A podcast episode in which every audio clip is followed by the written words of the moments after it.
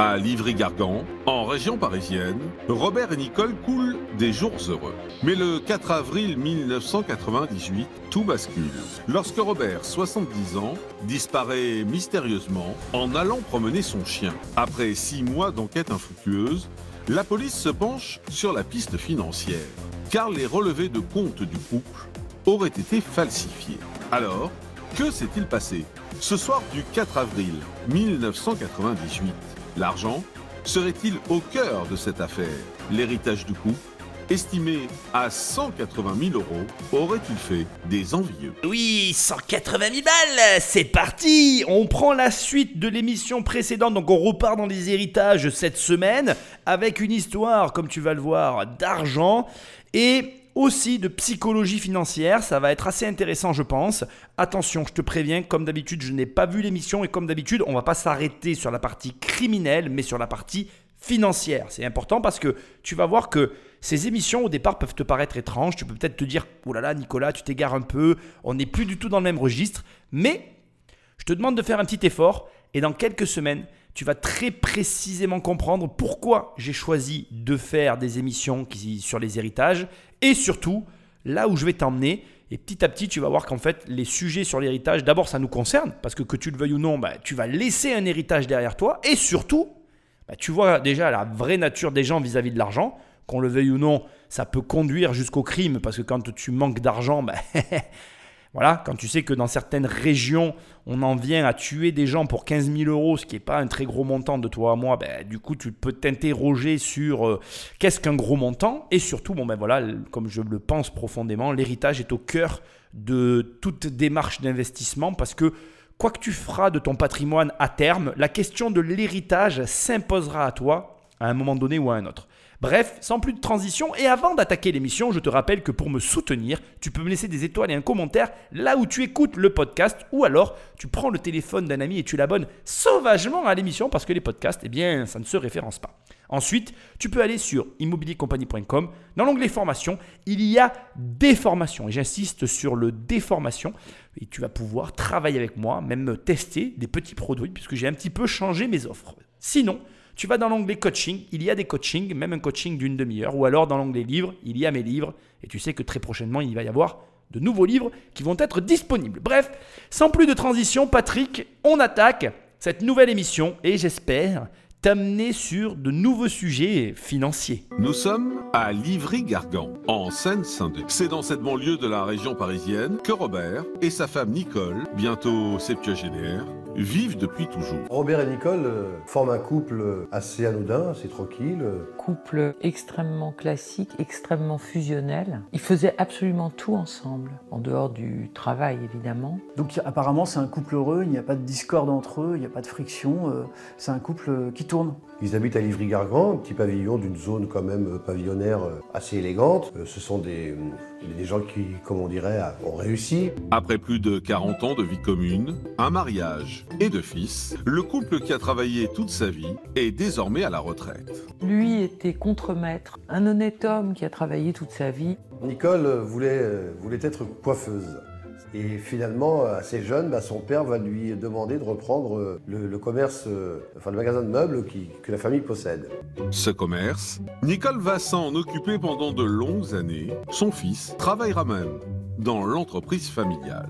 Donc ici, il y a deux choses extrêmement intéressantes. La première, c'est qu'on est sur un couple d'apparence complètement tranquille. Et je vais m'arrêter ici quelques secondes pour te rappeler une évidence, mais que les apparences sont toujours trompeuses, qu'en réalité, tu ne sais pas ce qui peut se passer dans la vie privée de couples qui t'entourent, de personnes qui t'entourent. En définitive, il y a ce que tu vois et il y a ce qui se passe réellement. Et deuxièmement, et ça va vraiment être important pour moi parce que je veux le souligner, Nicole, la femme euh, du contremaître, elle a un commerce, donc elle est commerçante. Elle a un rapport à l'argent qui est particulier. Dès l'instant que d'une manière ou d'une autre, tu bascules dans l'entrepreneuriat, tu bascules de l'autre côté, ton rapport à l'argent change. Tu as conscience des charges, tu as conscience du coût du travail du côté de l'employeur et non du salarié. Attention, mes propos n'ont pas pour but de minimiser la valeur travail perçue par les salariés ou de créer une différence. Je dis simplement que dès que tu commences à être entrepreneur, tu n'as plus du tout le même rapport au travail qu'un salarié qui n'a jamais été entrepreneur. Je suis convaincu qu'en fait, le principe caché derrière ce que je suis en train de te parler est très simple, c'est le fait de te réveiller pour faire de l'argent. L'entrepreneur, la personne qui est à son compte, elle se réveille le matin et elle doit produire une énergie, un effort, une action pour générer de l'argent. L'argent ne vient pas à elle. Alors attention, là aussi, je veux donner des précisions. Je suis désolé, ça va être un peu long, mais c'est nécessaire. Il y a plusieurs types d'entrepreneurs. Il y a bien évidemment les entrepreneurs qui ont des sociétés qui ont pris une telle envergure qu'ils n'ont eux aussi plus besoin d'aller chercher l'argent. Ça aussi, ça existe. Il faut bien le comprendre. Là, je te parle des petites entreprises, des petites et moyennes entreprises qui créent une distorsion financière. Attention, là aussi, je veux le préciser, c'est quand même un énorme volume de personnes qui sont concernées par les propos que je suis en train de tenir. Je te rappelle que ma mère et moi-même avons eu une PME, une toute petite entreprise, et je considère que aujourd'hui, tu peux très bien avoir ce type de société que j'évoque et qui sont des sociétés qui finalement vivotent. Et c'est ça que je veux dire. Alors, je ne sous-entends pas que l'entreprise de Nicole vivotait. Tu, as tout, type d'entreprise. Tu as des petites sociétés qui fonctionnent très bien. Moi, aujourd'hui, j'ai des sociétés qui sont quand même plus grosses que celles que j'avais avant, mais elles ont la caractéristique de ne pas générer le même rapport à l'argent que la PME que nous avions avant. Et ce que j'essaye de t'expliquer, c'est ça. C'est qu'en fait, en fonction de la structure d'entreprise que tu as, en fonction du mode de fonctionnement de la société que tu as, ton rapport à l'argent change. Et là où ça devient encore plus intéressant, c'est que notre travail respectif et notre façon d'obtenir notre argent respectivement transforment notre rapport à l'argent. Un salarié qui va avoir de très gros salaires n'aura pas le même rapport à l'argent qu'un salarié qui aura de petits salaires. De la même manière que le patron d'une PME qui vivote n'aura pas le même rapport à l'argent que le patron d'une PME qui travaille très peu pour gagner de l'argent. De la même manière que le patron d'une grosse entreprise n'aura pas du tout le même rapport à l'argent que toutes les personnes que j'ai citées jusque-là. Donc en définitive, ton rapport à l'argent est non seulement conditionné par l'argent que tu gagnes, mais il est aussi donc conditionné par la façon dont tu le gagnes. Et il y a un dernier point qui est encore plus intéressant et qui vient rajouter de la complexité. Ton rapport à l'argent, il est conditionné par ta façon de le dépenser. Et le couple euh, vit, euh, vit plutôt bien, mais tranquillement. Euh, en apparence, ils ne dépensent pas trop d'argent. Ils ont leur petit pavillon, ils l'entretiennent. Leur train de vie, c'était un train de vie euh, classique de petits bourgeois qui vivaient beaucoup chez eux, qui recevaient régulièrement les deux fils et les belles-filles et les petits-enfants. Euh, euh, c'était pas des dépensiers, c'était pas non plus des radins. Et ils ont des économies, des économies qui sont quand même conséquentes. En effet, dans les années 80, le couple a contracté une assurance vie une assurance vie euh, qui, euh, à ce jour-là, euh, se monte à peu près à 180 000 euros. Donc une somme quand même assez coquette. Robert a demandé à Nicole de, de s'en occuper parce que de toute façon, tout ce qui était papier, argent, gestion, c'était elle qui s'en occupait. Lui ne voulait s'occuper de rien. Il lui faisait confiance. Mais la confiance n'exclut pas le contrôle. bon, je vais te dire un truc maintenant euh, qui est évident, mais qui, j'espère, ne te choquera pas. Euh, on est face, donc déjà, ça c'est l'évidence, on est face à euh, des économes, donc on est dans un processus d'économie. On a des personnes qui, a priori, auraient mis sur un livret, c'est pas un livret, pardon, c'est une assurance vie, 180 000 euros. Et ces 180 000 euros qui ont été accumulés ne sont absolument pas gérés par monsieur, mais que par madame, parce que monsieur n'est absolument pas intéressé ni par l'argent, ni par l'administratif, ni par les papiers. Ce qui est important d'entendre, et c'est la partie qui j'espère ne te vexera pas, c'est que 180 000 euros pour un investisseur, c'est rien du tout. C'est généralement un ou deux biens immobiliers que tu vas vendre et ça peut, au fur et à mesure de ta carrière, représenter finalement qu'une minime fraction de ton patrimoine immobilier. Et c'est ce que je te souhaite. Parce que très sincèrement, je t'assure que ce n'est pas très compliqué, non pas à avoir le montant sur son compte, mais à avoir cette valeur dans le patrimoine que tu possèdes. Et c'est intéressant parce que ce que je suis en train de te dire, et si j'ai la capacité de te dire que 180 000 euros est une petite somme, c'est parce que, en définitive, tu as ici deux mentalités qui s'opposent. La mentalité de l'épargnant qui a ouvert son assurance vie dans les années 80 et qui 15 à 20 ans après, puisqu'on est en 98, On sous-entend que c'était dans les années 80, donc ça peut être 1980 comme 85, comme 90, 88, mais vraisemblablement, moi je tablerai plutôt sur le début des années 80, mais bon, peu importe, on va va pas chipoter. Mais cette somme, elle a été accumulée entre 10, 15 et 20 ans de dur labeur et d'économies qui ont été déposées sur ce compte. Ce qui veut dire que c'est très long, c'est très lent. Ce qui veut dire que déjà, premièrement, je n'ai rien contre les assurances vie, même si je les déteste au fond de moi, mais je ne le dirai jamais, bien sûr, je suis un garçon poli. Je te dirais que l'assurance vie ici, elle te montre eh l'immobilisme et surtout le peu de vélocité qu'elle génère au niveau financier. Qu'est-ce que ça veut dire vélocité au niveau financier? Ça veut dire que elle ne démultiplie pas l'argent. Si tu fais euh, des en assurance vie et que tu comptes là-dessus pour avoir de l'argent un jour dans ta vie ou même à ta retraite, laisse-moi te dire que tu te fourvoies complètement.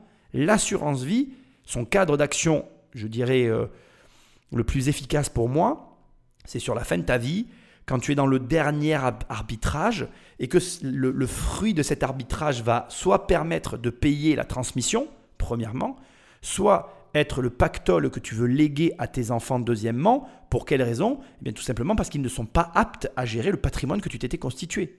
Mais si tu ressors ou si tu sors de ces deux trames principales que je viens de te donner, laisse-moi te dire d'abord que tu te fourvoies complètement. Et deuxièmement aussi, je suis désolé de te le dire, mais que tu n'auras jamais d'argent.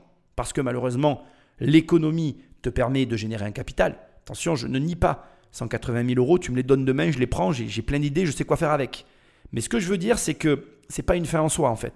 180 000 euros quand tu fais de l'investissement, ça doit être quelque chose qui, voilà, qui est euh, accessible. Si c'est pas accessible sur tes comptes, ça l'est au moins par le crédit. Moi aujourd'hui, euh, lever un prêt de 180 000 euros, ça me paraît tout sauf irréalisable. Ça me paraît tout sauf hors de portée. J'espère que tu as compris ce que je viens de dire. Tout sauf hors de portée. Je le répète pour que ce soit bien clair. J'ai mon casque qui est en train de, faire des siennes. Il est en train d'essayer de quitter ma tête. J'entends plus ma voix. Bref, tu t'en fiches, c'est des problèmes techniques. Ça m'arrive jamais, mais là, je sais pas. Bref. Donc, tu vois, ce que j'essaye de te montrer, c'est que, comme je te l'ai dit tout à l'heure, donc ton rapport à l'argent, il est conditionné par plusieurs éléments. Et ce qui est intéressant, c'est que autant ton travail, peu importe la situation dans laquelle tu te trouves, mais à des moments de ta vie, tu peux pas vraiment choisir. Il y a des gens qui sont salariés, ou peut-être que tu m'écoutes et que tu es salarié, que tu n'as pas le choix d'être salarié. C'est quelque chose qui s'impose à toi, parce que tu as des frais, parce que ta vie ne te permet pas de faire autrement. Mais ça, je peux comprendre et entendre que ça ne soit pas modifiable en l'état. Deuxièmement, ton rapport donc à l'argent lié à ton travail, mais aussi lié au montant de ce que tu gagnes. Ça aussi, c'est pas toujours quelque chose qui dépend de toi.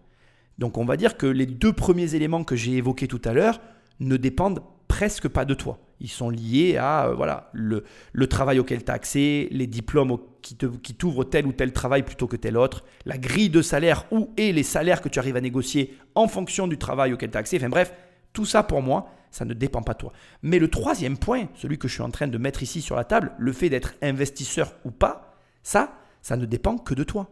C'est toi qui décides d'être, de devenir, de commencer à être cet investisseur qui place son argent et qui essaye de gagner plus d'argent avec l'argent qu'il a ou qu'elle a.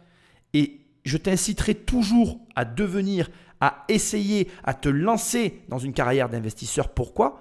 Parce que c'est la clé de ta réussite et de ta réussite financière. Et c'est aussi la clé d'accéder à de gros montants, c'est aussi la clé de changer de vie, c'est aussi la clé de tout un tas de choses que tu n'imagines peut-être pas, mais que je t'incite à, à, initier dans ta vie, parce que je t'assure que s'il y a bien une chose que je sais avec certitude, c'est que tous les gens qui ont investi, même ceux qui ont fait des mauvais investissements, au final, ils ne le regrettent jamais. Mais le soir du 4 avril 1998, rien ne se passe comme prévu. Robert ne revient pas de sa promenade, sa promenade rituelle. Robert ne vient, revient pas de sa promenade rituelle. Et en fait, il va disparaître avec son labrador. Alors, il avait des habitudes avec son chien. Je t'ai coupé tout le passage du crime qui nous intéresse pas. Nous, on va s'intéresser au pognon. Il y a que ça qui nous intéresse. On est une famille de gens vénaux. non, non. Donc, en gros, il disparaît. Euh, je te la fais très courte. Hein, on s'en fiche un peu. La boulangère. En fait, il y a la boulangère par, par laquelle, enfin, devant la boutique. Enfin, oulala, je m'en mêle un peu. En fait, tous les soirs, quand il promène son chien, il passe devant une boulangerie et donc la boulangère le voit passer. Et là, elle va déclarer qu'elle le voit pas. Donc, du coup, les enquêteurs vont se poser des questions Du coup, ils se rendent compte que ça colle pas avec la version de Madame parce que en fait, finalement, bah, elle, elle a dit qu'il avait sorti son, chien- son chien ce soir-là alors qu'il l'avait pas sorti. Bref, bref, bref, bref, bref. Ils en viennent au bout d'un moment que les enquêteurs la, considèrent comme suspecte et patatri patatras, je sais pas si je l'ai bien fait, mais je le refais pas. Eh bien, on se rend compte qu'en fait, euh, Nicole falsifie.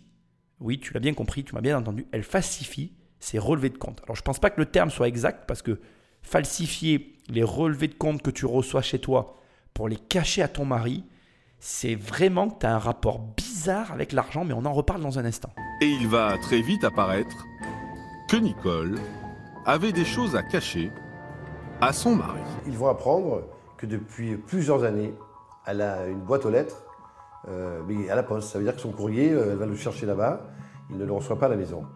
Elle y allait, elle prenait le courrier, c'était elle qui décidait donc de ce qui allait vraiment arriver dans la boîte aux lettres familiale. Ce courrier poste restante euh, étonne vraiment les, les enquêteurs. euh, il a- Nicole aurait donc euh, quelque chose à cacher et elle devient euh, suspecte. Et un témoignage va venir éclairer les enquêteurs.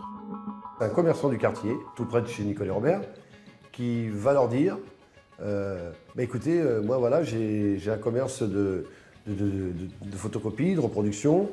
Et ben, la dame du monsieur disparu, moi je la vois très souvent, elle vient chez moi. Donc elle préparait des petites bandelettes avec des, des chiffres qu'elle collait sur les relevés bancaires. Euh, ensuite, elle photocopiait. Il a compris qu'en fait, elle falsifiait des, des comptes, euh, qu'elle a, fabriqué des faux. C'était une mise en scène dans laquelle elle était prise, mais qui était complètement folle parce que euh, Robert n'ouvrait pas le courrier. Ça l'intéressait pas. Il regardait pas. Alors ici, je vais te parler de biais cognitifs. Pourquoi? Parce que je pense que j'ai pas vu la fin de cette émission. hein, au fur et à mesure, je les découvre avec toi. Et je pense que c'est très important que tu comprennes qu'en définitive, nous sommes des incroyables machines à penser, mais que malheureusement, les pensées que nous formulons et que nous pensons soient logiques, soient euh, rationnelles, euh, soit euh, qu'on on explique parfois même par des raisonnements, parce qu'il nous semble être un raisonnement, sont très souvent biaisés. Donc le biais, c'est quoi? C'est lorsqu'en fait, on, base notre réflexion sur un élément, une logique ou une croyance, enfin peu importe, des facteurs différents, mais qu'en réalité, ces facteurs ne sont pas tels que nous les percevons, mais différents et du coup nous entraînent sur de fausses réflexions. Je pense ici que Nicole est victime de différents biais et j'aimerais très rapidement et très modestement te passer en revue quelques-uns des biais cognitifs qui peuvent entraîner quelqu'un à s'enfermer dans son propre mensonge. On va commencer par parler de la mythomanie.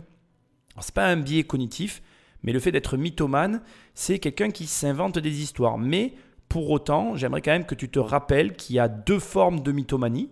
La première mythomanie, c'est se raconter des histoires et mentir à tout le monde sans s'en rendre compte. Et on va dire que c'est une maladie on en est victime. Puis il y a des mythomanes qui utilisent le mensonge pour arriver à leur fin. On est dans quelque chose de volontaire et on pourrait même créer une sous-catégorie de personnes qui vont utiliser le mensonge pour de bonnes choses. Moi, il m'est déjà arrivé de me retrouver dans des situations où pour un client ou pour une personne, en fait, la meilleure option, l'option la, la plus viable pour le client, c'était de lui mentir. Donc, est-ce que si tu fais quelque chose de bien en utilisant le mensonge, tu fais forcément quelque chose de mal? Je, pourrais en parler pendant des heures parce que tu utilises quelque chose de mal pour faire quelque chose de bien. Du coup, est-ce que la chose que tu fais de bien, elle est vraiment pas, enfin, elle est vraiment si bien que ça? Bref, je ne vais pas m'étaler là-dessus, mais je, pense que tu comprends ce que j'essaye de, te transmettre autour de la mythomanie. La mythomanie, c'est devenu un terme tellement euh, courant que finalement, on emploie le terme mytho euh, comme on emploie euh, d'autres termes dans notre jargon quotidien et courant. Mais ça n'est pas un biais cognitif. Pour moi, en tout cas, je peux me tromper et je te laisserai me le faire savoir dans les commentaires ou par le vecteur que tu as envie. Enfin bref, en tout cas, à mon sens, c'est un comportement que l'on adopte ou pas. Maintenant, je pense que Nicole, elle a été victime de plusieurs biais, à commencer par le biais de la croyance. Alors le biais de la croyance, ça se produit quand tu as un jugement que tu bases sur la logique d'un argument qui est en fait biaisé par la croyance en la vérité ou la fausseté d'une conclusion. Donc ça veut dire que là, par exemple, très clairement, elle, elle a cru, à tort, que son mari allait s'énerver, euh, découvrir le petit jeu auquel elle s'adonnait avec les comptes en banque qu'elle était censée gérer. Donc vraisemblablement, elle cachait des choses pardon, qui semblaient pour elle extrêmement importantes, basées sur la logique, mais dont la conclusion n'avait rien à voir avec la réalité. Robert s'en foutait complètement en fait de ces comptes. Il ne les a jamais regardés et qu'elle les manipule ou pas, c'est la question qu'on va pouvoir se poser jusqu'à la fin de cette émission, n'aurait eu aucune espèce d'importance pour lui, puisque sa vie tournait autour de son labrador et des sorties qu'il faisait avec son labrador. Donc en définitive, le biais de croyance est bien plus lié à la croyance que tu as d'une situation qu'à la réalité de celle-ci. Et c'est un biais qui, euh, je vais dire, euh, peut être très mauvais, puisque regarde, bon là dans cette tragique histoire, ça a conduit au meurtre, mais dans la réalité, c'est pire que ça. Un biais de croyance, par exemple, pour lequel je lutte et je milite activement, c'est de croire que seuls les riches peuvent être riches c'est de croire que la richesse ne peut être acquérie qu'avec de l'argent au départ. Ça, c'est un biais de croyance pas possible.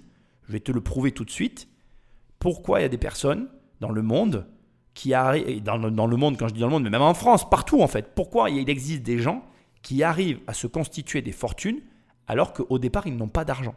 Ces gens ont toujours existé, ils existeront toujours. Il y a même des individus qui faisaient fortune sous les rois et les reines. Je veux dire que ce que j'aimerais que tu comprennes, c'est que de tout temps et sous tous les systèmes, il y a toujours eu des personnes qui ont toujours réussi à s'élever socialement et à prouver à l'unanimité et à tout le monde qu'en définitive, peu importe d'où tu pars, tu peux atteindre n'importe quel résultat que tu veux. Et donc malheureusement, ce sont tes croyances qui t'induisent en erreur. Et le plus dur, c'est le plus dur dans la vie c'est d'arriver à comprendre et à intégrer que ce à quoi tu crois est faux. Parce que ce que tu crois se produit, et comme il ne se produit que ce à quoi tu crois, tu te retrouves enfermé dans un cercle vicieux qui ne t'amènera jamais rien de bon.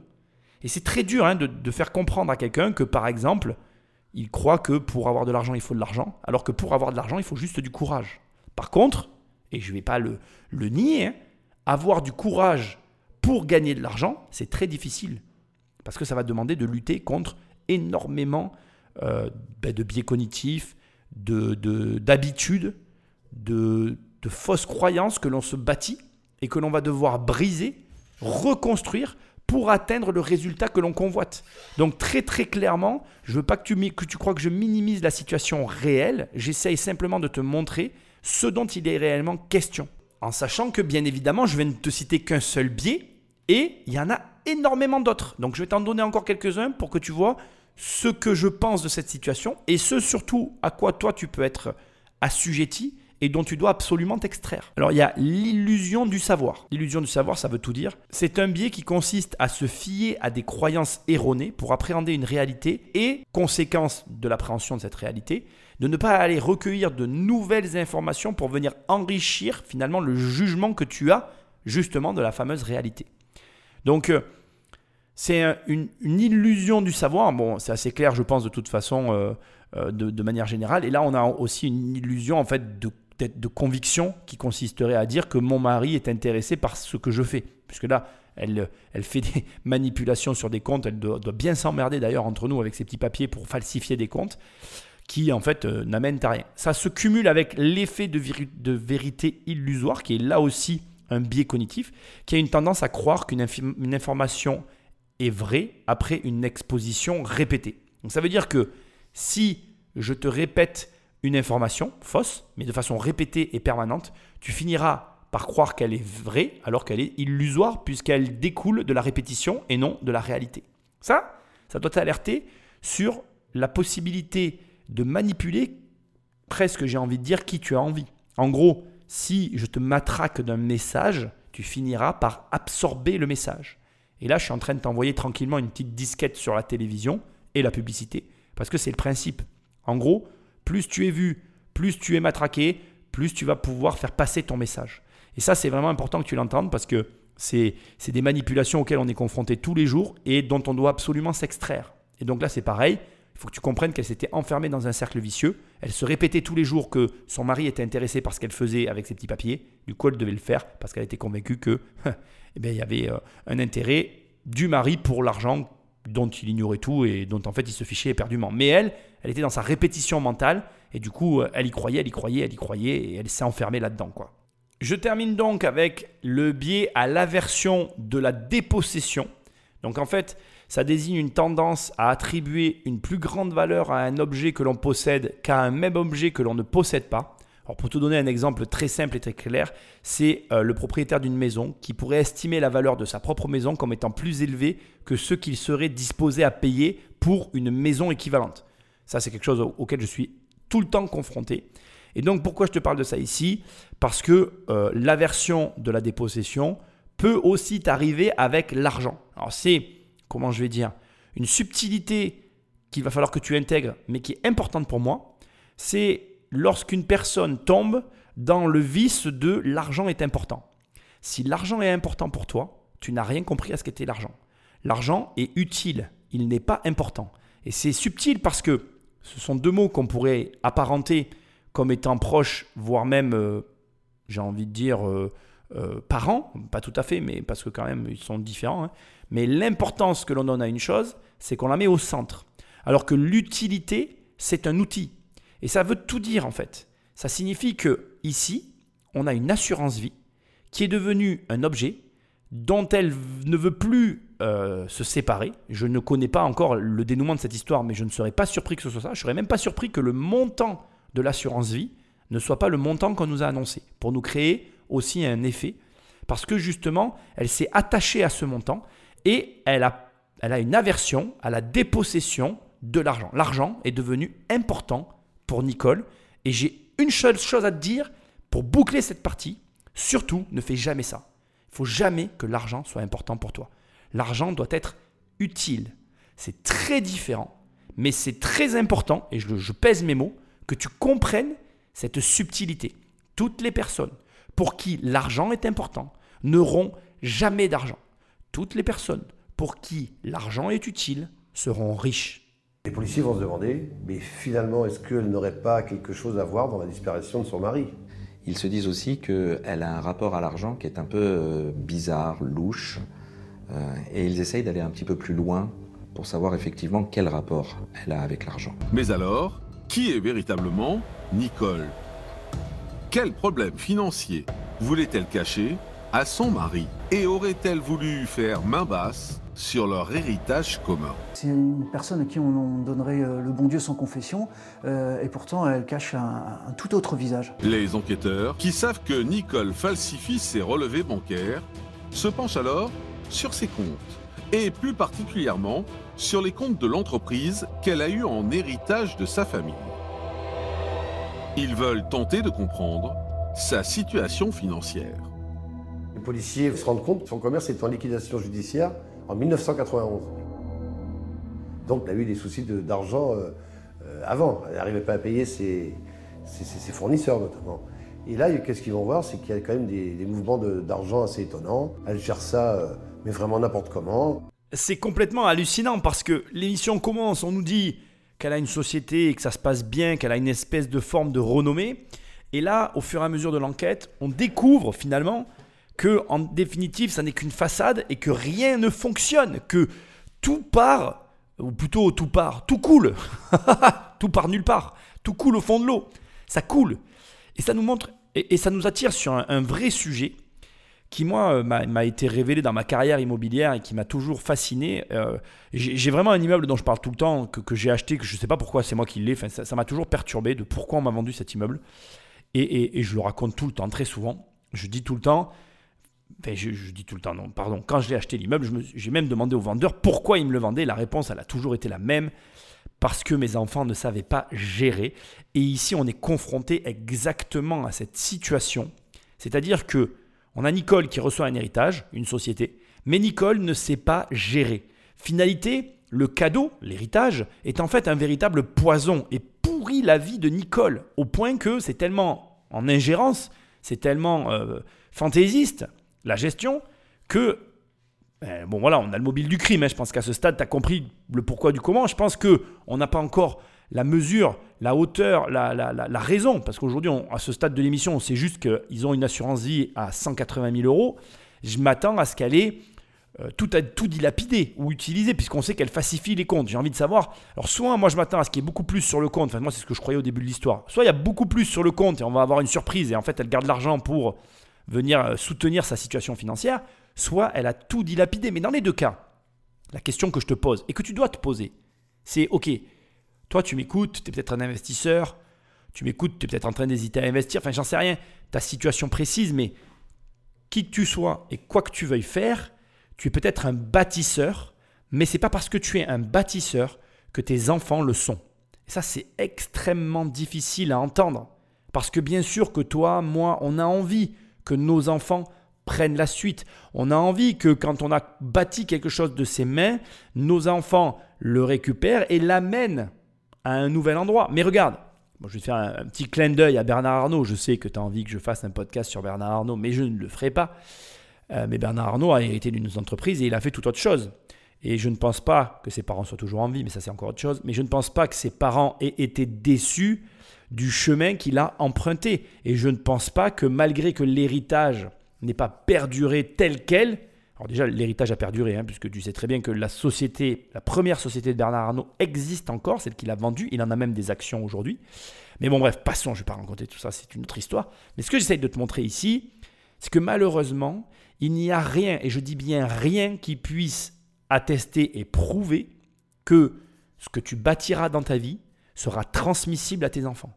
Et pire encore, cette émission est en train de nous révéler que parfois de transmettre, c'est la pire des configurations, le pire des choix et la pire chose que tu puisses faire pour tes enfants. Ça veut dire quoi? Et ce que je m'apprête à dire est très difficile parce que le dire est une chose, arriver à le faire en est une autre.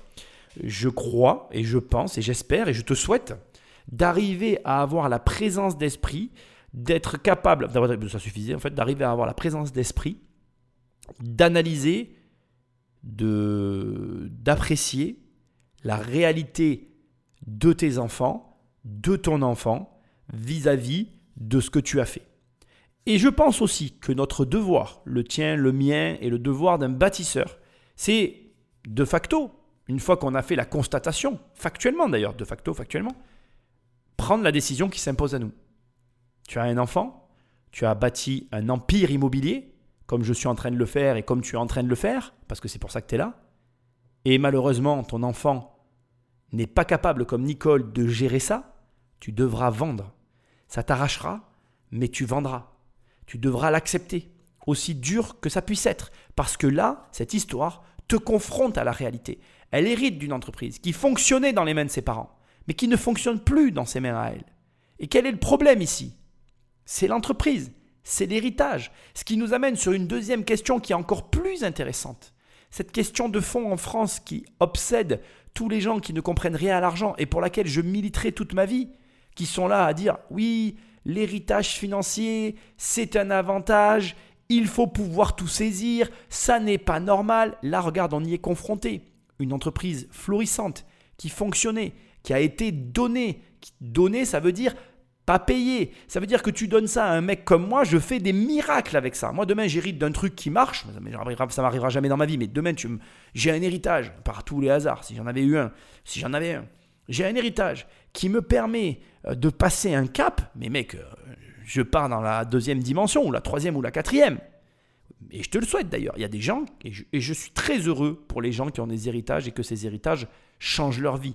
Mais il y a une chose, que dans ce pays, la plupart des gens qui ne comprennent pas l'argent ne comprennent pas vis-à-vis des héritages et que l'on voit, que l'on constate, que l'on peut apprécier dans cette émission, même s'il y a un meurtre au milieu, tu m'en excuses, mais bon voilà, c'est qu'un héritage qui n'est pas transmis à une personne capable de le gérer ne produira aucun résultat. Que tu le taxes, que tu le...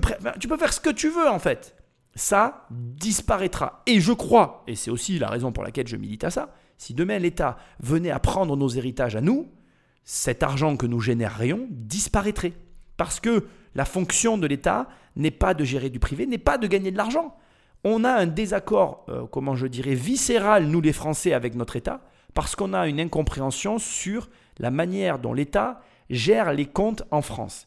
Mais il y a quand même quelque chose pour la défense de l'État que je me dois de te dire ici, c'est que ça n'est pas la fonction de l'État de gagner de l'argent. La fonction de l'État, c'est de dépenser l'argent que, de dépenser pardon les recettes fiscales, c'est exactement ça le bon terme, qu'il génère au travers de la fiscalité. Alors certes, après, moi je partage ton opinion et mon avis, l'opinion de tout le monde, il y a trop euh, d'impôts, du coup les recettes sont mal gérées, blablabla, on connaît le problème de la France. Bon, ça c'est encore un autre sujet, je ne vais pas en parler ici. Mais ce que j'essaye de te dire, c'est que si demain l'État captait toute la valeur des héritages, ben, il n'y aurait plus du tout d'argent en fait. je veux dire, le mécanisme français et la richesse française disparaîtraient avec la mesure.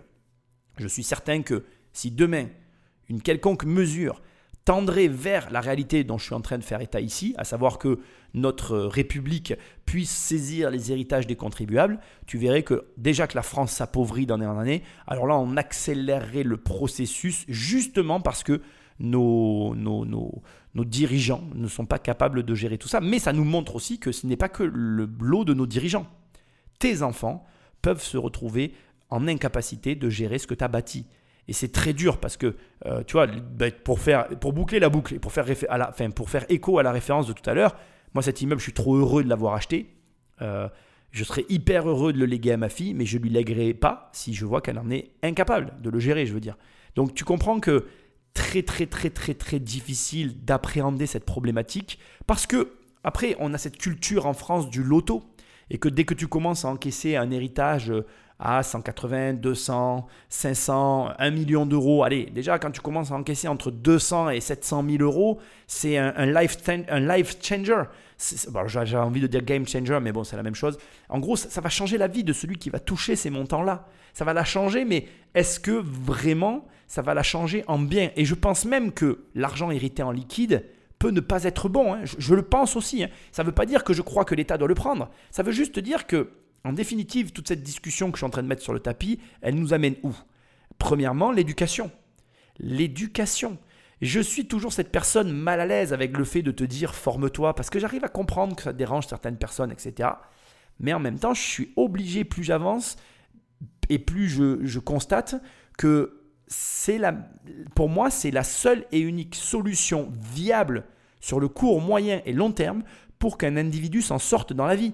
Si tu éduques financièrement une personne, il n'y a pas de raison qu'elle n'y arrive pas. Après qu'elle ne veuille pas, ça c'est encore un autre problème. Quand tu sais faire quelque chose et que tu ne veux pas le faire, c'est différent pour moi d'ignorer la chose et de faire genre qu'on comprend ce qui se passe.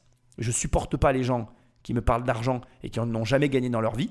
Donc typiquement, euh, j'ai rien contre les fonctionnaires, attention, hein.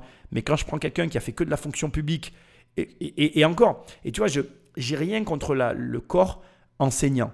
Mais ce qui me dérange chez les profs et les enseignants, c'est ce côté, j'ai toujours été à l'école et j'ai un avis sur la finance. Pour moi, en fait, ce qui me dérange, c'est l'avis sur la finance. Tu as le droit d'avoir un avis sur la finance et je ne cherche pas à t'empêcher de l'avoir. Mais pour moi, avoir un avis sur la chose, c'est à minima avoir essayé la chose en question. C'est le minimum. Donc quand je vois un corps enseignant qui a passé sa vie à l'école, qui a jamais rien tenté et qui vient t'expliquer comment fonctionne l'entrepreneuriat et l'argent, j'ai envie de leur dire, les mecs, arrêtez tout. Et, donc, ça me ramène, bah, du, coup, ça fait une transition parfaite. Imagine ma fille, on va prendre le cas extrême, imagine demain ma fille, elle a une vocation, elle veut être prof des écoles, et elle passe sa vie à l'école. Mais je suis lucide, elle est incapable de gérer le business que j'ai construit. Il devra, de mon vivant, être re-rendu de la même manière qu'il a été pris. Alors, j'aime pas ces termes-là parce que ça fait vraiment capitaliste et c'est pas ce que je crois. Je vais te dire autrement il devra être revendu comme je l'ai acheté. Parce que c'est ce qui s'est passé. Moi, j'ai acheté mon patrimoine de A à Z. Ben, je le revendrai de A à Z. Même si ça m'arrache, je préfère le revendre plutôt que le donner à ma fille qui le dilapiderait éhontément. Et c'est une certitude pour moi. Donc voilà, moi, bon, je ne suis pas là pour parler de moi. Ce que j'essaie de te dire, c'est que si tu as des enfants, tu dois te préparer à ce qu'ils ne soient pas aptes à reprendre la succession et ou le patrimoine que tu te construis. Et dans ce cas de figure extrême, être en capacité de prendre les décisions qui vont s'imposer à toi. Après, bien évidemment, il, y a, reste une lueur d'espoir énorme. Nos enfants sont le prolongement de nous-mêmes. Ils vivent avec nous une grande partie du temps sur le début de leur vie. Cette éducation que l'on transmet à, nos, à, nos, à, la génération future, c'est toi qui en es en charge pour ta progéniture. Et donc c'est à toi de faire en sorte que tes enfants acquièrent les connaissances nécessaires pour gérer un business.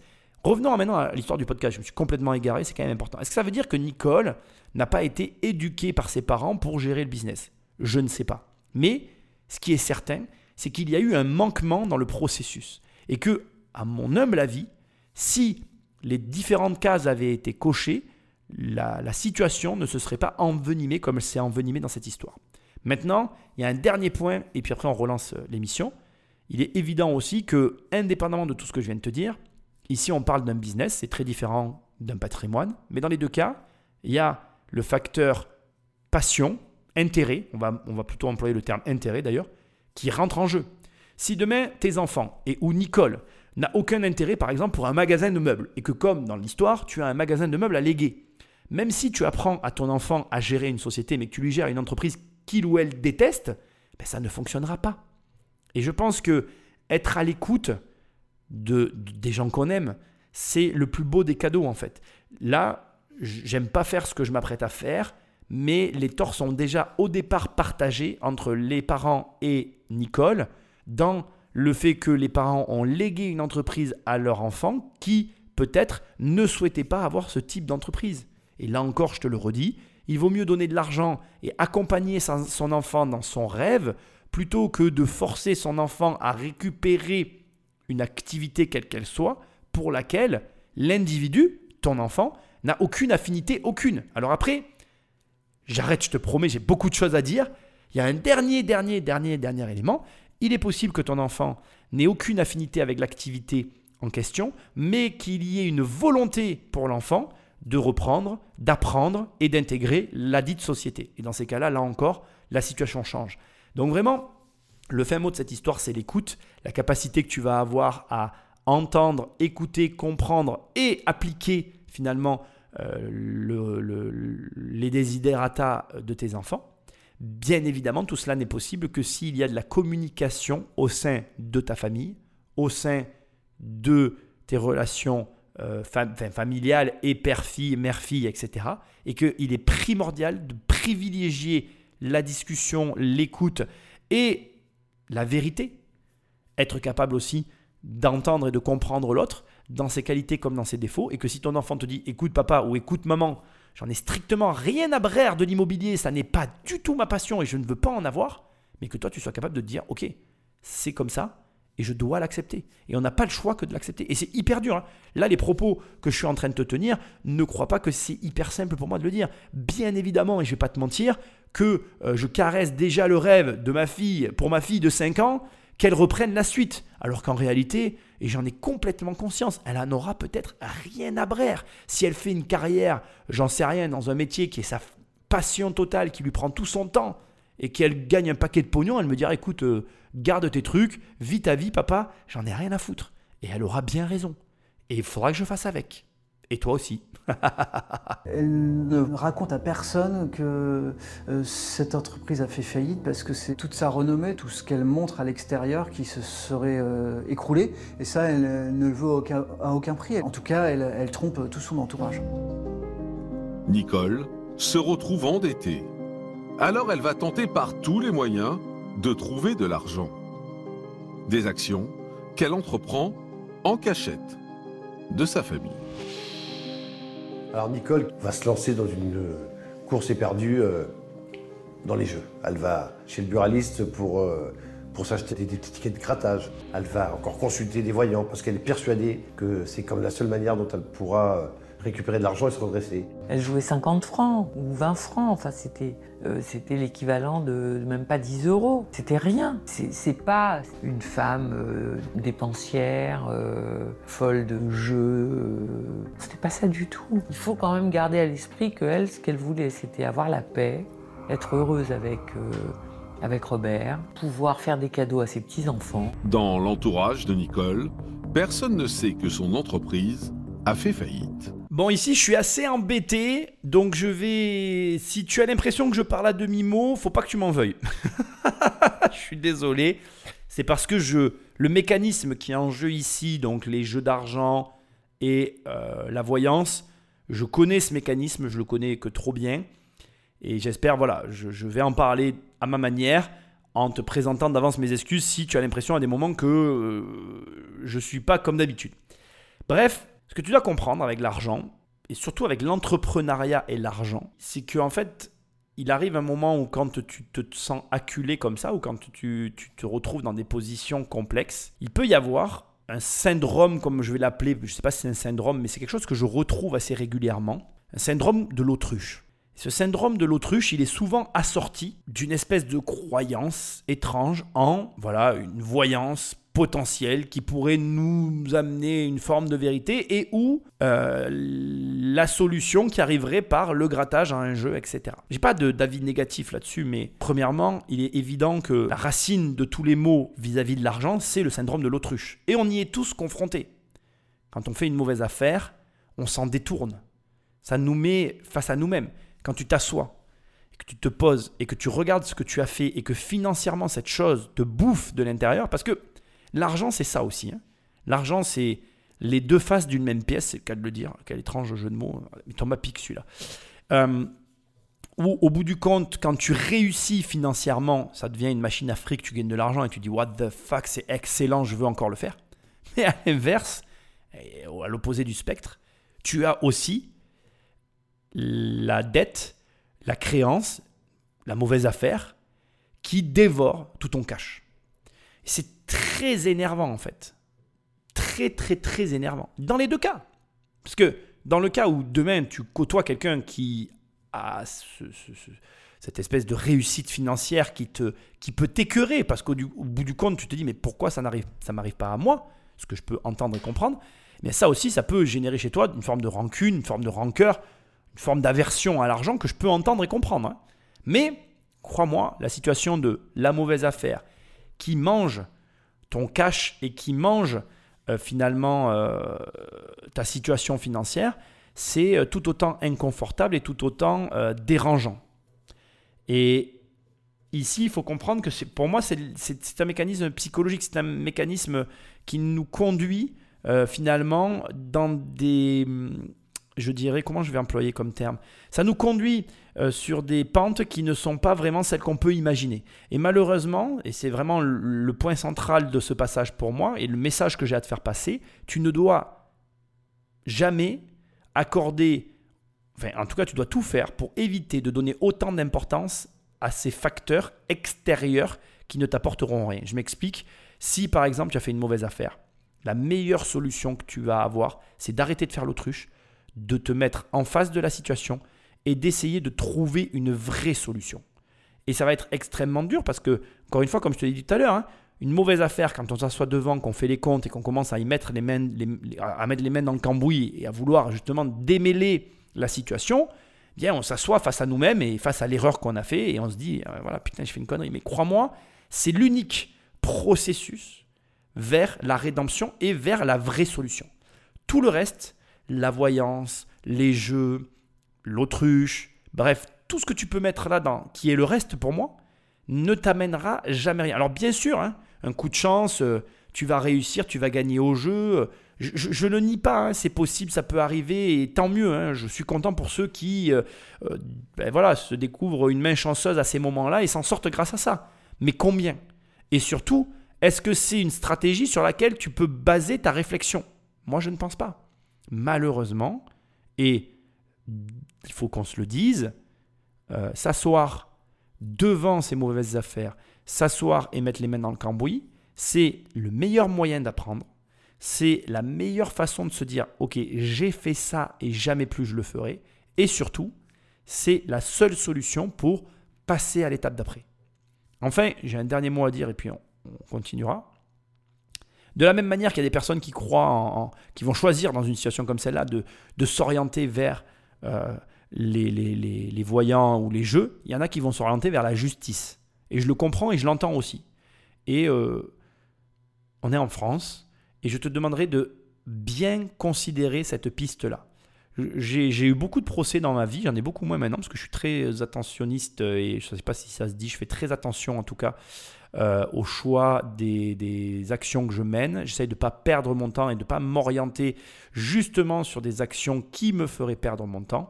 Et assure-toi, si tu t'engages sur un procès, assure-toi de t'engager sur le bon procès. Un procès entre particuliers n'amène jamais rien de bon. Un procès face à des grosses sociétés n'amène jamais rien de bon. Il y a très peu de procès qui valent la peine d'être menés quand tu t'engages sur un procès, il faut vraiment que tu évalues euh, l'ensemble des éléments à charge contre la personne euh, avec laquelle tu vas te, battre devant la justice. Parce que surtout en France, crois-moi, la justice en France, elle est très relative, elle amène pas grand-chose de bon. Et ensuite, c'est aussi quelque chose que je vois régulièrement, mais il y a beaucoup de gens qui se raccrochent à ça, qui te disent bon ben je fais plus rien, euh, je me lance en procédure et on verra au terme de la procédure. Sauf que les procès c'est un métier, c'est aussi un business. Euh, moi je, vois un peu comment ça fonctionne. J'ai compris avec les années et l'expérience que oui oui il y a, je dis pas, hein, il y a de l'argent à gagner dans les procès, hein. mais pour ceux qui savent faire et crois-moi, il y a plus d'argent à gagner dehors que dans les tribunaux, sauf si tu fais partie de ce métier-là. Après, encore une fois, voilà, je ne vais pas présager de rien ici. Je ne te connais pas, je ne connais pas la situation de chacun. Mais attention, lorsque tu commences à raccrocher ton espoir et ta stratégie sur des choses telles que les voyants, les jeux et les procès, pour moi, c'est un peu la même chose, c'est un peu illusoire. Et je te conseille vraiment, même si tu comptes là-dessus, de malgré tout favoriser d'autres pistes parce que au cas où ça ne fonctionne pas et où ce soit très long, il vaut mieux que tu fasses autre chose en attendant parce que la vie elle passe et au final, baser sa stratégie là-dessus, c'est le meilleur moyen de ne rien faire durant son existence. Et c'est pas ce que je te souhaite. Et les enquêteurs découvrent que pour rembourser ses créances, Nicole serait prête à tout. Nicole a fait travailler son fils dans l'entreprise familiale et le salaire qu'elle lui avait versé, elle l'a placé. Et ce salaire qui a été placé, en fait, elle l'a dépensé justement pour combler ses dettes. Et le fils s'en est rendu compte. Donc déjà, il y avait des tensions entre l'un de ses fils et Nicole à cause de problèmes d'argent. Ça livre le profil d'une femme qui n'est pas du tout finalement euh, rigoureuse et, à l'image de ce que tout le monde pense d'elle. Donc les enquêteurs, euh, quand ils ont appris ces ennuis d'argent et de dettes, euh, ils vont se dire que bah, c'est probablement le, mobile de la disparition.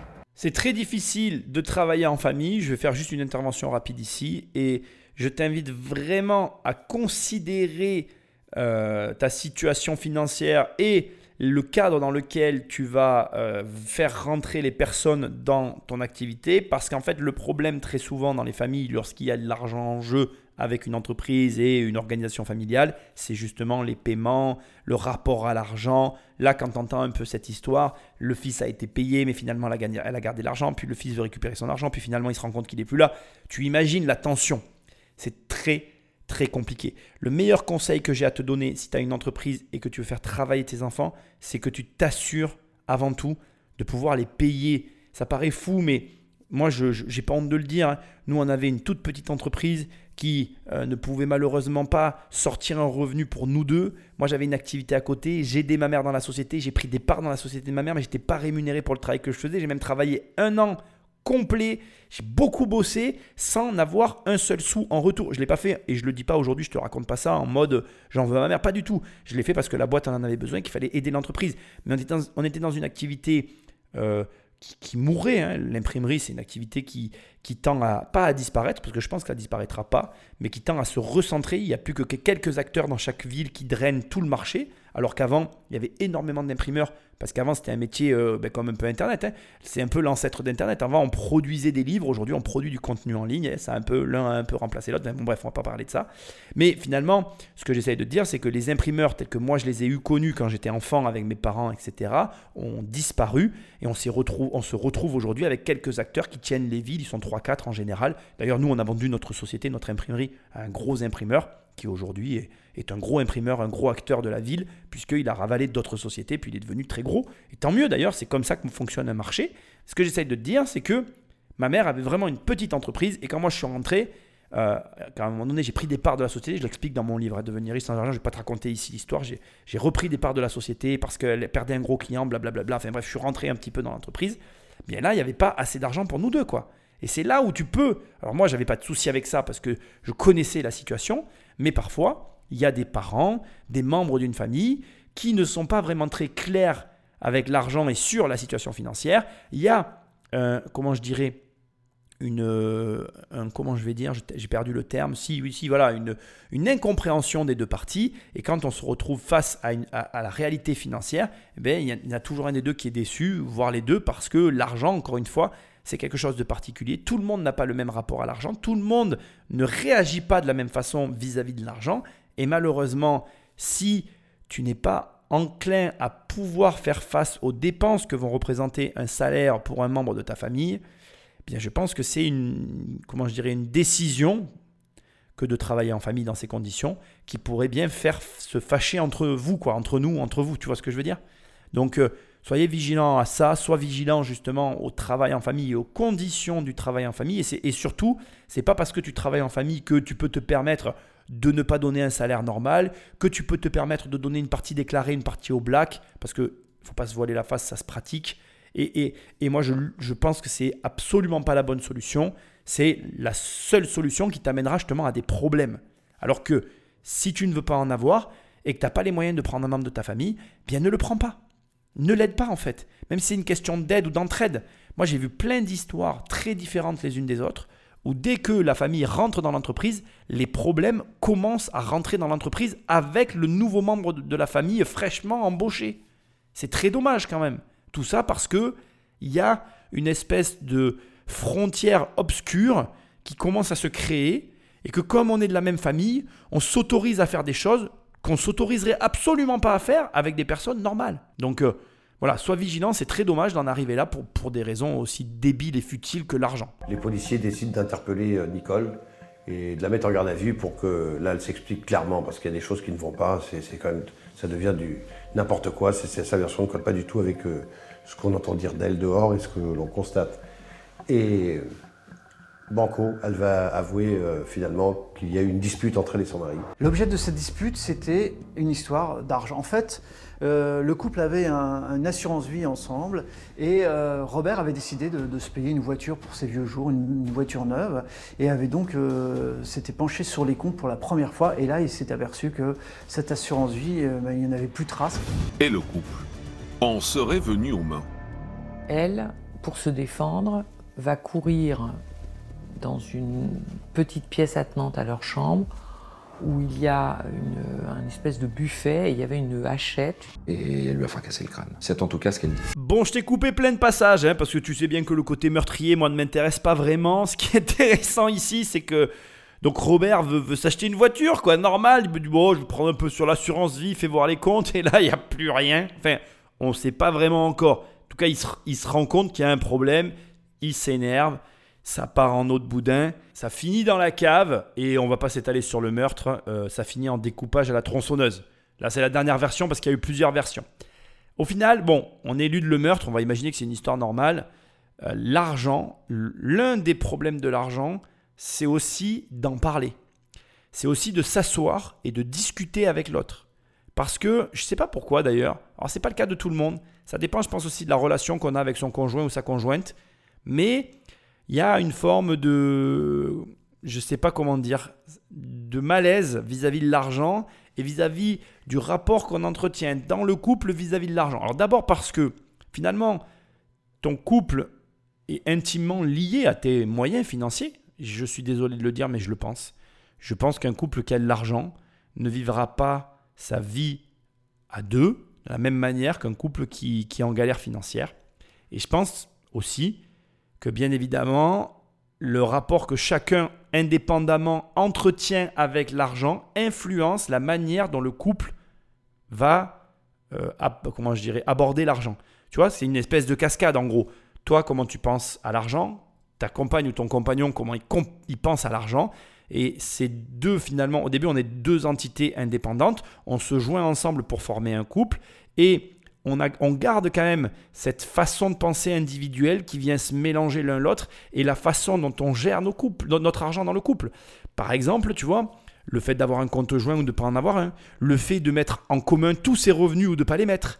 Tout ça, c'est très compliqué et je me garderai bien de te donner des conseils sur le sujet. Le seul conseil que je vais te donner, sans parler d'argent, c'est celui-ci.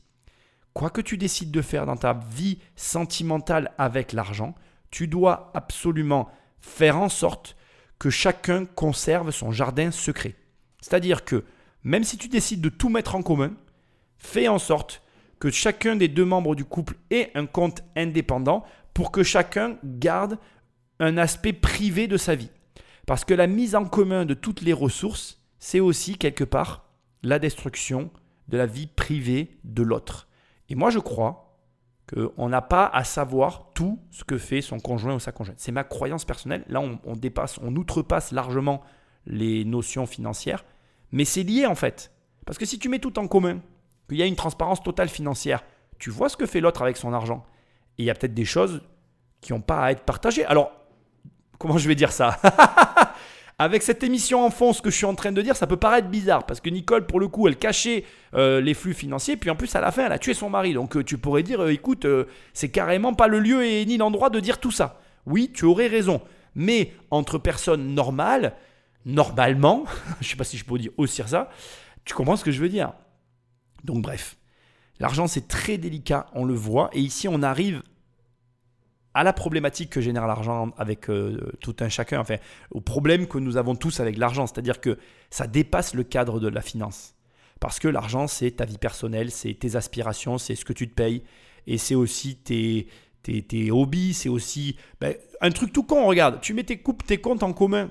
Ben, quelque part, si tu vois tout ce que fait l'autre, tu vois le cadeau qu'il t'achète. Est-ce que tu penses que c'est positif de savoir à l'avance le cadeau qu'on t'a acheté. Ben non, en fait, une surprise, ça doit rester une surprise. Et donc, si tu as envie d'avoir les surprises, ben tu, as, tu dois accepter que le compte soit séparé. Donc après, tu vois, ça, ça pose des questions, je trouve, intéressantes, qui méritent d'être débattues et dont tu dois pouvoir parler avec l'autre. Et si tu arrives à parler de ces sujets-là, ça veut dire que tu peux parler de tout. Et si tu arrives à parler de tout, tu vas désinhiber ton couple, tu vas te permettre, tu vas t'autoriser à dire certaines choses qui devraient désamorcer des situations difficiles. Après, bon voilà, je vais pas parler du couple ici. C'est le couple, c'est un sujet difficile, délicat. Peut-être que je devrais faire des émissions sur le couple. Tiens, fais-le moi savoir si tu as envie que je fasse une émission sur le couple. J'ai une vision très particulière du couple et de l'amour. Chacun après voit euh, les choses comme il le veut. Mais moi, je t'incite fortement, en tout cas, à euh, conserver un jardin secret financier pour justement avoir ton propre jardin secret. C'est fou de parler comme ça. C'est une réalité. Ne pas avoir sa liberté financière vis-à-vis de l'autre. Et là, je ne te parle pas de gagner de l'argent sans avoir de patron. Je te parle d'avoir un compte que ton conjoint ne peut pas voir. Ne pas avoir cette indépendance financière l'un vis-à-vis de l'autre dans son couple, c'est ne pas pouvoir s'autoriser d'avoir son propre jardin privé, son propre jardin secret. Et je crois que nous devons avoir pour notre équilibre des choses qui nous concernent à nous, qui soient, qui soient privées et qui nous permettent justement de vivre en, harmonie, en joie et dans la, dans, en joie, je sais pas si ça se dit ou si ça doit se dire, en joie et avec du bonheur dans notre vie de tous les jours avec la personne qui partage notre quotidien. Voilà. Bon, je te l'ai expliqué. Bien évidemment, je reviens à Robert. Il se rend compte du poteau rose. Quand tu fais pas vraiment attention à l'argent et puis que tu te rends compte que l'autre t'a floué, volé, menti, enfin bref, tu vois le délire. Il y a de quoi quand même se mettre en colère. J'arrive à comprendre. Maintenant, de là à se fracasser l'un l'autre, voilà, faut pas déconner quoi. Le problème de l'argent, le problème fondamental de l'argent, le problème fondamental d'ailleurs des gens qui ne savent pas faire d'argent, parce que là on est face à des gens qui ne savent pas faire d'argent, c'est que les gens qui ne savent pas faire d'argent voient l'argent comme quelque chose de beaucoup trop important alors que ça ne l'est pas. L'argent n'est pas important. L'argent est nécessaire, mais il n'est pas important. Ça deux fois que je le dis dans cette émission. Et là, en fait, on voit vraiment que pour quelqu'un qui a des dettes, l'argent devient quelque chose d'important. Et comme ça devient quelque chose d'important, eh bien, tu le places au mauvais endroit dans ton couple, dans tes relations et dans ta vie. Et du coup, tu crées en fait un, mauvais cadre, une mauvaise. Euh, voilà, une mauvaise. Euh, comment je vais dire? Je ne vais pas trop employer des mots superficiels. Non, c'est pas le mot non plus. C'est pas superstitieux parce que ça serait bizarre. Mais ça crée en fait une mauvaise ambiance. Ça crée euh, un mauvais rapport à la chose qui va forcément détériorer toutes les autres relations qu'on peut avoir. Parce que l'argent peut provoquer ça en fait. Donc il faut être très très vigilant. Durant les débats, les malversations financières de Nicole sont au centre. C'est bien sûr l'argent qui, euh, qui, était au cœur de toute cette histoire. Hein. Et en l'occurrence, le manque d'argent par la suite. Et c'est ça qui est étonnant, c'est-à-dire qu'on se rend compte que toute sa vie, Nicole a, eu de l'argent entre les mains. Euh, toujours un peu de l'argent, mais à chaque fois, ça se termine par des problèmes d'argent. Pourtant, Nicole n'expliquera pas aux jurés les raisons de ces cachotteries. L'héritage du couple de Nicole et de Robert était plombé par, par des, euh, euh, des dettes. Ils devaient de l'argent au fisc. Et donc les, deux garçons, bah, pour tout héritage, leur mère leur laisse une dette d'un million euh, d'euros, un million d'euros d'impôts. Bien évidemment, héritage qu'ils refusent. Un million d'euros On a commencé l'émission avec une assurance vie à 180 000 Elle l'a dépouillé le compte ça serait intéressant. Là, il manque un élément financier qui me tarabusque. J'aurais vraiment aimé savoir comment une femme qui ne gagne pas d'argent, qui a une petite entreprise, qui est en galère avec simplement une assurance vie de 180 000 euros, arrive à générer 1 million d'euros de dette. Alors, j'ai une partie Enfin, j'ai partiellement la réponse. Elle fait faillite en 1991, l'affaire a lieu en 1998, donc il s'écoule quand même 7 ans entre les deux, euh, entre, enfin, le delta entre les deux moments euh, de, de, vie qu'on est en train de partager ici, si je peux employer ces termes-là pour... Euh, bref, tu m'as compris. Et, et, durant ces 7 ans, donc non seulement elle a fait faillite, mais elle a contracté des dettes auprès des impôts, etc. Elle avait des dettes de tous les côtés.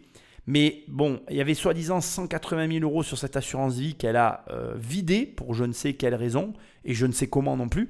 Et passer, on va dire, aller de 200 à 1 million, il y a quand même un gap de 800 000 euros, c'est colossal.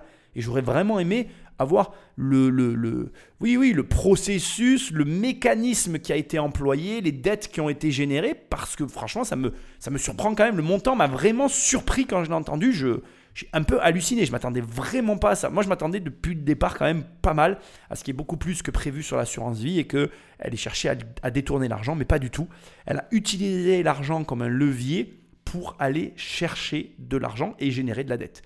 Ce alors ce que je dois te préciser sur Nicole rapidement, elle a été euh, inculpée pour homicide. Euh, je crois que c'est, euh, je sais plus, bon, c'est, bref, c'est pas intéressant. Je veux pas parler du meurtre, c'est pas mon propos. Bon voilà. Entre temps, elle, a, elle a écopé d'une peine de 20 ans, mais elle a été relâchée entre temps. Elle est en liberté aujourd'hui, mais on sait plus où elle est. Elle a, pas disparu, mais bon, il n'y a plus de signalement, il n'y a plus rien. Elle a fait sa vie. Ses enfants lui ont tourné le dos, ce qui est à peu près normal hein, quand tu vois tout, tout ce qui s'est passé. Et la morale de cette histoire pour moi, c'est vraiment que, bah, d'abord, comme je t'ai dit tout à l'heure, l'argent n'est pas important. Voilà, ne fais jamais cette erreur de mettre l'argent au centre de ta vie. Deuxièmement, hyper important, parle, discute. Quand tu as des problèmes financiers, il faut en parler. Et oui, je vais pas te mentir, tu veux pas parler de tes problèmes financiers parce que tu sais que tu vas devoir prendre des, décisions difficiles, tu sais qu'il va y avoir euh, des, des, des, moments très durs à passer, ça va pas être agréable, ça va pas être, voilà, ça va être quelque chose de compliqué. Je l'entends, je le comprends, je le valide et je te l'annonce, mais se laisser dévorer de l'intérieur par ses problèmes pendant 7 ans, cette femme a vécu un enfer et ça l'a conduit à un drame. C'était comme une cocotte minute qui était sous pression, sous pression, sous pression, sous pression. Et le jour où ça explose, au bout de 7 ans, c'est quand même, franchement, déjà, euh, toi, moi, je te le dis, c'est exceptionnel d'avoir tenu tout ce temps-là. Mais quand ça explose, ça explose salement. Cette année de mensonges, de, de comment je dirais, d'auto-pression, parce qu'elle s'est aussi mis la pression toute seule, et aussi cette année à, chercher des solutions sans jamais vraiment en trouver, c'est vraiment, euh, voilà, je pense que c'est vraiment tout sauf ce qu'il faut faire. Donc du coup, ce que moi j'ai à te dire, c'est discute. Tu fais une erreur, c'est pas grave, reconnais-la tout de suite. Ça n'est pas aussi catastrophique que ce que tu l'imagines. Et l'argent, mais c'est vraiment quelque chose dont il faut prendre conscience. C'est quelque chose qui peut te fournir énormément de bonheur si tu entretiens avec un rapport sain et, euh, on va dire euh, utile, parce que pour moi c'est quelque chose simplement d'utile, et ça peut être quelque chose d'extrêmement nocif si comme Nicole, tu lui donnes la place qu'il ne devrait pas avoir, tu euh, as un rapport avec l'argent qui est malsain, parce qu'au départ, le rapport malsain à l'argent, c'est quand même elle qui l'avait. Je ne l'accuse pas, je le constate. C'est-à-dire que elle cachait une réalité à tout le monde, une réalité qu'elle aurait dû partager, dont elle aurait dû faire état et dont elle aurait dû euh, prendre la mesure et s'asseoir pour justement chercher une vraie solution au lieu de se cacher derrière son petit doigt et de laisser s'envenimer les choses. Et on est vraiment typiquement dans des comportements qui nous touchent tous. Comme je te l'ai dit tout à l'heure, on est dans des biais cognitifs. Par exemple, je t'ai enlevé le passage, mais quand on voit un petit peu la façon dont est décrit le crime, finalement, en fait, elle le, elle, le, elle lui fracasse la tête avec une hache, après elle, elle le découpe et tout, elle est dans le biais d'engagement. C'est-à-dire que comme tout ça a commencé à déraper complètement, plutôt que d'aller en arrière, eh bien, elle a continué dans cette fuite vers l'avant, toujours plus loin, toujours plus follement, sans même réaliser à un moment donné que ce qu'elle était en train de faire était irréversible. Mais elle a pu le faire pour un crime parce que ça faisait sept ans qu'elle le faisait pour de l'argent et qu'elle mentait et qu'elle poussait le vice dans d'autres domaines jusqu'à finalement ne plus faire la distinction entre la réalité et la vie imaginaire qu'elle s'était inventée. je ne fais pas de la psychologie de bas étage ici. Je prétends pas connaître la vérité et je tiens à te le dire. Mais pour moi, la réalité, elle est là. Et ça revient aussi à ce que je te disais tout à l'heure. C'est notre tendance à nous lancer dans des mauvaises batailles. En gros, ici, tu vois, au lieu de s'asseoir et de régler ses problèmes, elle a préféré prendre une boîte postale, recevoir le courrier dans cette boîte postale, trier le courrier pour le mettre ensuite dans sa boîte aux lettres, pour ensuite falsifier ses comptes dans un marchand de photocopie, euh, enfin chez un marchand pardon de photocopie, pour euh, fournir des comptes qui paraissaient cohérents. Enfin, tu vois, elle s'est embourbée dans un truc d'une complexité sans nom, alors qu'elle se serait assise. Elle aurait dit voilà, je suis dans la merde, aidez-moi, tout le monde l'aurait aidé. Et même si tu génères de la colère et tu génères euh, de l'animosité sur une période, la famille, si tant est qu'elle soit normale, parce que ce que peut t'accorder aussi, c'est que parfois on a des familles qui ne le sont pas, mais bon bref, on va pas s'étendre ici sur le sujet, normalement un amour inconditionnel envers toi, et cet amour inconditionnel te permet de tout dire et de justement affronter tous les problèmes. Si la famille ne sert pas à ça, ben, je suis désolé de te le dire, mais elle sert à rien. Et si vraiment tu fais partie de ceux qui m'écoutent et qui n'a pas la chance d'avoir une famille comme ça, tu peux quand même avoir un ami qui peut t'épauler dans ce genre de situation. Mais ne reste pas seul. Si je devais vraiment juste te donner un seul point sur lequel j'ai une conviction dans cette affaire et pour lequel je suis certain que si tu ne suis pas cette ligne de conduite, tu auras un résultat différent de Nicole, c'est bien celui-ci. Ne reste jamais seul. Tu veux investir en immobilier Rencontre des investisseurs ne sois pas seul. Tu as des problèmes dans la vie Parle-en à quelqu'un. Ta famille, tes amis, démerde-toi qui t'a envie. Ne reste pas seul. Ça se passe mal dans tes relations amoureuses, c'est en train de partir en eau de boudin et tu veux pas euh, tout perdre. Parle-en à quelqu'un. En vérité, l'erreur que nous faisons tous, c'est de nous enfermer dans notre fierté, de nous enfermer dans un schéma de je suis un adulte, alors je n'ai pas d'avis à demander ni aux uns ni aux autres, et d'agir sans même chercher à ne serait-ce qu'entendre ce que les gens autour de nous auraient à nous conseiller ou à nous dire. Putain, mais c'est gratuit, bordel. Alors, tu veux pas payer de formation, tu veux pas t'acheter de bouquins, tu veux. Mais putain, prends au moins les conseils autour de gens qui, qui t'aiment et qui sont à tes côtés. Même si le conseil est bidon, peut-être que sur 3-4 conseils que tu vas entendre, il y en a un qui te fera aborder la problématique que tu vis au quotidien sous un angle différent et juste cet angle différent te permettra d'obtenir un meilleur résultat que celui que tu allais prendre, enfin que le choix que tu allais faire tout seul dans ton coin. Je n'arrive pas à comprendre le nombre de personnes aujourd'hui qui agissent éhontément seules sous couvert de je ne sais quelle notion débile et qui à l'arrivée viennent après coup pleurer en mode ah j'ai fait ça je comprends pas ça s'est mal passé mais putain mais si tu m'en avais parlé moi je t'aurais dit de pas le faire et ça c'est un truc que je dis que je pourrais dire très souvent je t'assure que je me force à pas le dire parce qu'en plus, le pire, c'est que quand quelqu'un a fait une connerie, qui vient te le dire après avoir fait la connerie, tu sais que tu dois pas lui dire. Je te l'aurais dit ou je te l'avais dit parce que d'abord ça sert à rien. Que deuxièmement, tu ne fais que lui casser encore plus de sucre sur le dos que lui-même ne s'en casse déjà. Et troisièmement, ça n'incitera jamais à revenir te voir une seconde fois s'il refait encore une connerie.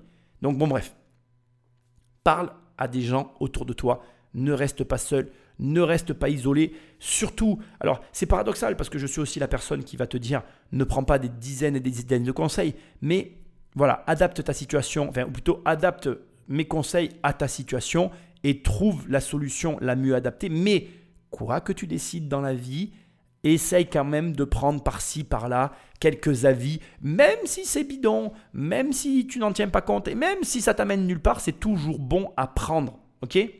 Voilà, écoute, on arrive à la fin de l'émission. Like, partage, tu connais la chanson, laisse-moi des étoiles et un commentaire là où tu écoutes ce podcast. Va sur immobiliercompagnie.com dans l'onglet formation, il y a des formations, dans l'onglet livres, il y a des livres. Bref, tu connais la chanson. Pour la fin de cette émission, exceptionnellement, je vais laisser le mot de la fin euh, euh, à notre très cher ami et tendre reportage parce que je trouve qu'il y a une personne qui a dit un truc à la fin qui, est assez vrai et assez euh, réaliste par rapport au fait que ben, je ne vais pas te teaser, mais voilà, tu vas, tu vas pouvoir l'écouter. Et puis ben, j'espère que tu aimes ces émissions d'héritage. Et je te dis à très bientôt dans un prochain podcast. Salut C'est vraiment le, type même du fait divers. Un fait divers, c'est quelque chose qui peut arriver à tout le monde. Un simple problème d'argent, de simples mensonges, qui vont euh, entraîner la personne dans un engrenage infernal et on en arrive euh, à une issue euh, catastrophique, dramatique. C'est l'exemple typique de ce qui peut arriver à n'importe qui finalement.